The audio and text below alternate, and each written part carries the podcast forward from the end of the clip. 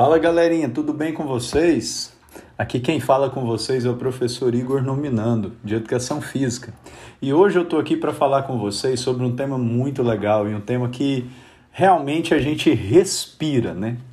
E a gente entender um pouquinho mais sobre esse tema e por que, que a gente se envolve tanto com isso. Enfim, mas qual o tema curioso da semana que nós vamos falar? Na verdade, nós vamos falar das Olimpíadas né? Elas são conhecidas como Olimpíadas ou Jogos Olímpicos né? e constituem, nos dias de hoje, um dos eventos mais populares e prestigiados de todo o mundo.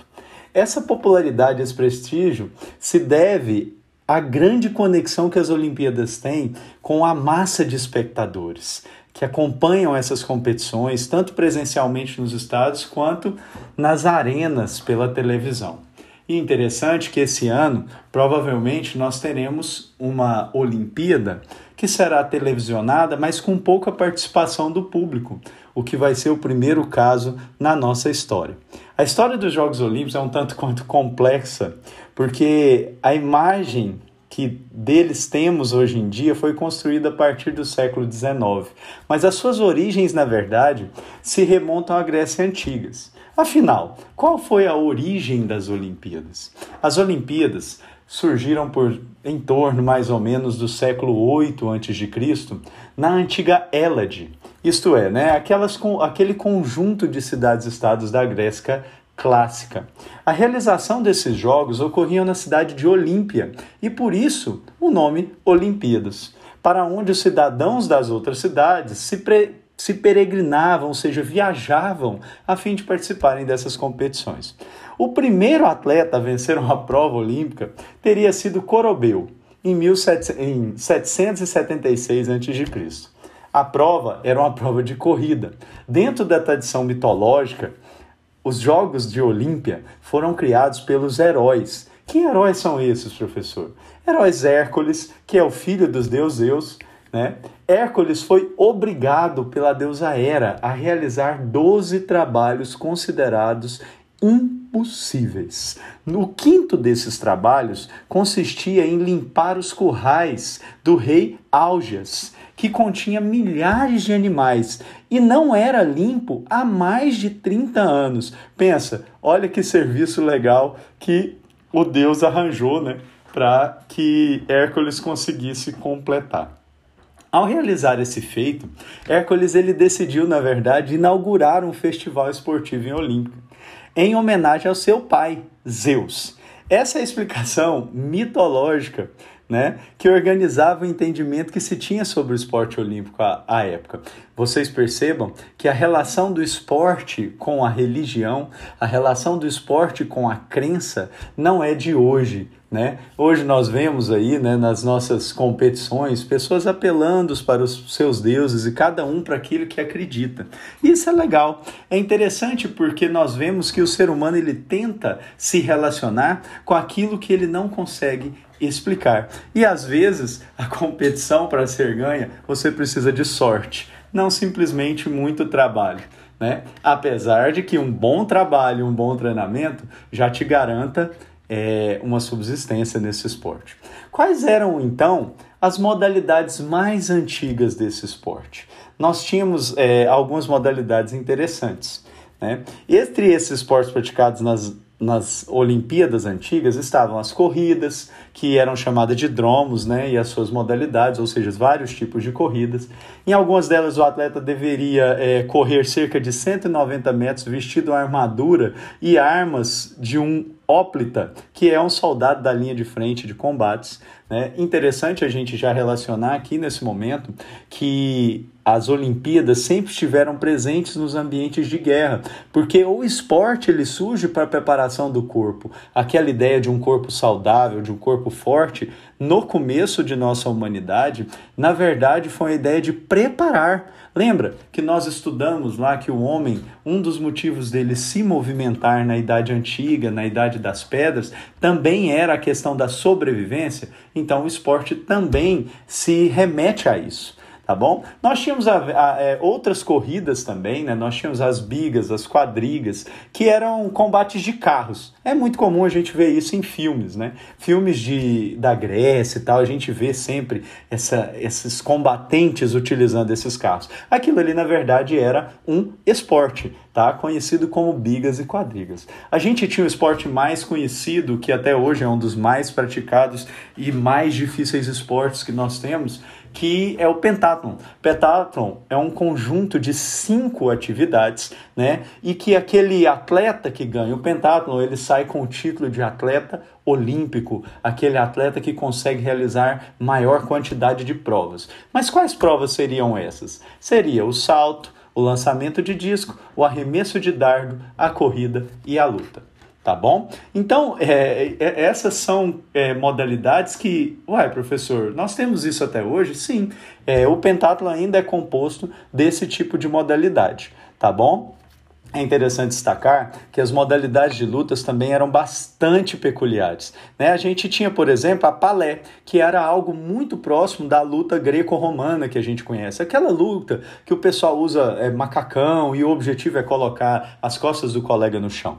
Se você não tiver conhecimento sobre isso, dá uma gugada aí e pesquisa aí, por favor, o que é uma luta greco-romana ou a palé também, tá? Além do palé, a gente também tinha o pigme, que comparado ao puglinato, né, que é a ideia do boxe daqueles pugistas, né, daqueles boxeadores contemporâneos. É um esporte um pouco mais agressivo. É, no entanto, gente, nós tínhamos ainda um esporte mais violento do que esses dois, né, que é parecido com o boxe e com a luta romana, greco-romana. A gente tinha o pancrácio, que consistia numa espécie de vale tudo, valia tudo, cotovelada, joelhada, torção, cabeçada. Agora você imagina, será que alguém saía machucado dessa brincadeira? Então, no começo, foram assim tratados os Jogos Olímpicos que valorizavam a perspectiva de mostrar qual era o atleta mais forte, o atleta mais capaz. E aquilo ali representava a sua comunidade. É, após o fim da Hélade no mundo antigo, as Olimpíadas caíram no esquecimento durante séculos. Inúmeros esportes foram se desenvolvendo no interior de cada civilização, inúmeros países criando outros esportes. E a restauração dessas práticas esportivas em um festival que, que abrangesse a maior quantidade de práticas esportivas nas nas, como as Olimpíadas foi feito na década de 1890 por um, um aristocrata e pedagogo suíço chamado Pierre de energy Tá? Ele era mais conhecido como Barão de Coubertin. Então você vai encontrar esses dois nomes aí quando você for pesquisar sobre as Olimpíadas.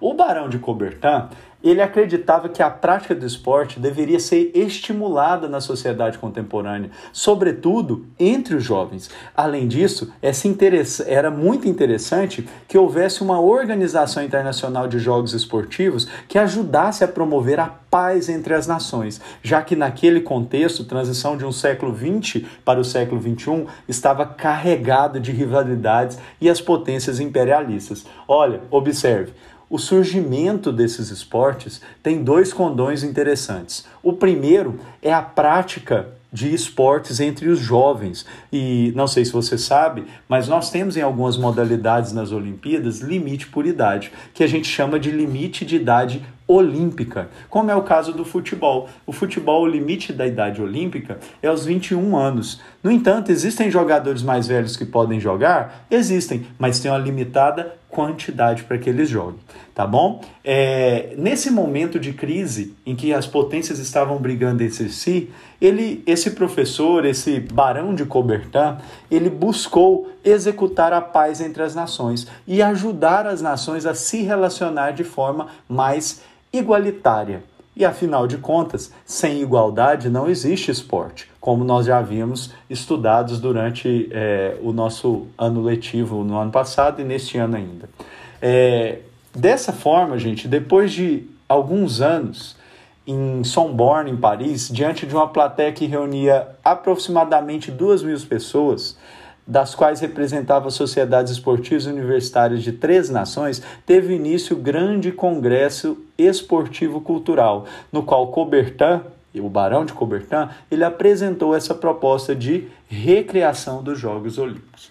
Esse projeto do Barão de Coubertin, ele previa o resgate aos símbolos antigos das Olimpíadas, né? Como, por exemplo, um que permanece até hoje, inclusive em nossos jogos internos, que é a chama olímpica, né? Essa chama olímpica é uma chama que nunca pode se apagar, porque ela é a chama da esperança, ela é a chama que traz a paz, tá bom? Entre os continentes. Com a ajuda de Demetrios Vikelas, o Barão de Coubertin e seus demais membros desse comitê que ele criou organizaram os primeiros Jogos Olímpicos no verão de 1896, na cidade de Atenas, capital da Grécia. Esse ano, nós teremos jogos internos em modalidades é, novas. Nós teremos, por exemplo, algumas modalidades como o skate, que estarão é, adentrando esse ambiente olímpico. E outra curiosidade, na verdade, é que esse, esse ano olímpico é um ano muito atípico, porque em virtude da pandemia do, do Covid-19, nós teremos inúmeras adaptações, como é o caso da ausência de torcida. E aí, e você? Ficou um pouco mais curioso para saber sobre a história das Olimpíadas? Dá uma pesquisada e depois vem conversar com a gente. Esse podcast é justamente para isso, para que você acenda ao seu interesse sobre outros temas da sociedade. Um beijão, ficamos por aqui e boas Olimpíadas esse ano!